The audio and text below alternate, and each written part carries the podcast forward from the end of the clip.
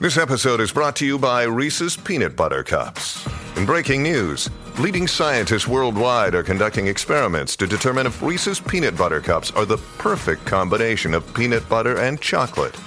However, it appears the study was inconclusive, as the scientists couldn't help but eat all the Reese's. Because when you want something sweet, you can't do better than Reese's. Find Reese's now at a store near you.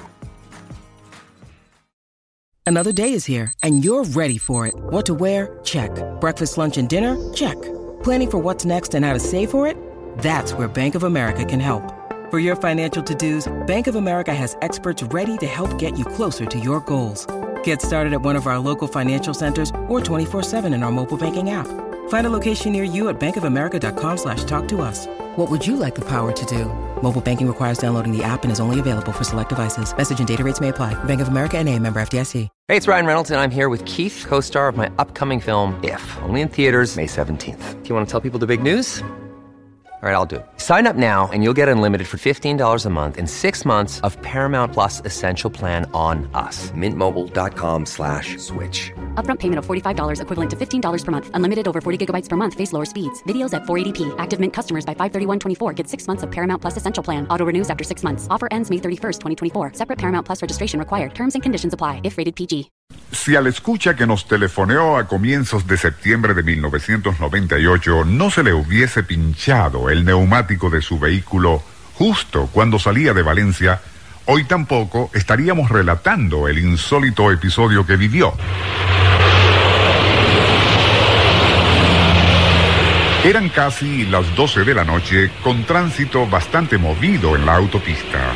Y mientras el chofer de una grúa le auxiliaba, notó como, un poco más adelante, un ancianito, no mal vestido, hacía señas a los autos que cruzaban raudos frente a él. Ya arreglado lo del neumático, nuestro interlocutor reanudó su viaje y al pasar junto al anciano, también siguió de largo. Pero algo en la mirada de esa persona de alguna manera le impresionó. Y como recién acababa de experimentar lo que significa encontrarse solo, de noche y necesitando ayuda, retrocedió permitiendo al otro que subiera. Tras identificarse como Gabriel, el pasajero entretuvo a nuestro escucha con interesantes anécdotas, hasta que, habiendo dejado atrás a Maracay y la Victoria, pidió a su benefactor detenerse, pues había llegado a su destino. A pesar de la hora y lóbrega soledad de aquel paraje, el anciano extrajo de uno de sus bolsillos un pequeño bolso de gamuza que obsequiaría a quien le había recogido.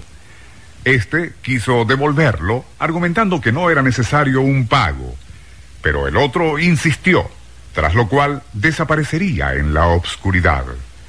Al principio, quien esto nos relató quiso deshacerse de aquel regalo tirándolo más adelante por la ventanilla, pero algo lo detuvo y colocó la bolsa en el asiento de al lado, prosiguiendo su viaje. Onda, la superestación, presenta Nuestro insólito universo. Cinco minutos recorriendo nuestro mundo sorprendente. Una producción nacional independiente de Rafael Silva, certificado 3664. Al llegar a su casa, nuestro escucha no esperaba hallar en aquel bolso más que alguna inútil baratija o quizás mustias postales religiosas. Pero, y al abrirlo, quedó atónito. Había una reluciente morocota de oro acuñada en 1876. Además, y como si aquello fuera poco, tres billetes de banco de 800 bolívares cada uno, emitidos no por el Banco Central, sino el Banco Caracas en 1890, cuando era su fundador y presidente el doctor L.A. Mendoza. En este punto, es necesario mencionar que solo un coleccionista o experto en numismática podría apreciar o valorar lo espléndido de aquel regalo que el extraño personaje había hecho a nuestro escucha. Y así se lo confirmó el especialista a quien mostró aquellos excepcionales billetes de colección. En nuestro caso, y al mostrar ciertas dudas acerca de tan raro asunto, el escucha ofreció mostrarnos la evidencia. Fue así como, días después, pudimos examinar personalmente aquellas emisiones de 800 bolívares expedidas en 1890 por el Banco Caracas. En el anverso de cada billete aparecían figuras de dos ninfas desnudas en policromía azul celeste, verde y ámbar. Al reverso, un intrincado diseño todo en azul y dentro de este, la opulenta figura de una fémina sosteniendo una balanza en su mano izquierda. En la otra, una espada y de fondo, vistas de un puerto.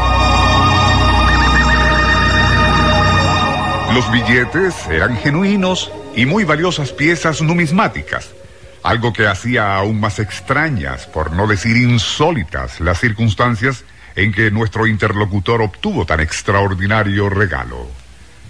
Dicho oyente viaja frecuentemente entre Caracas y Valencia, pero jamás ha vuelto a saber nada de aquel ancianito, por más que ha indagado no solo a lo largo de la autopista, sino en la carretera vieja.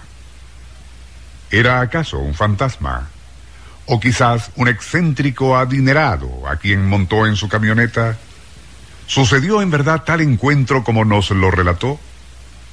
Nada más podemos añadir a ese caso de aparición en una autopista, como no sea informar que durante el siglo pasado y antes de la fundación del Banco Central, cada una de las instituciones bancarias existentes en Venezuela emitía sus propios billetes como esos de 800 bolívares del Banco Caracas.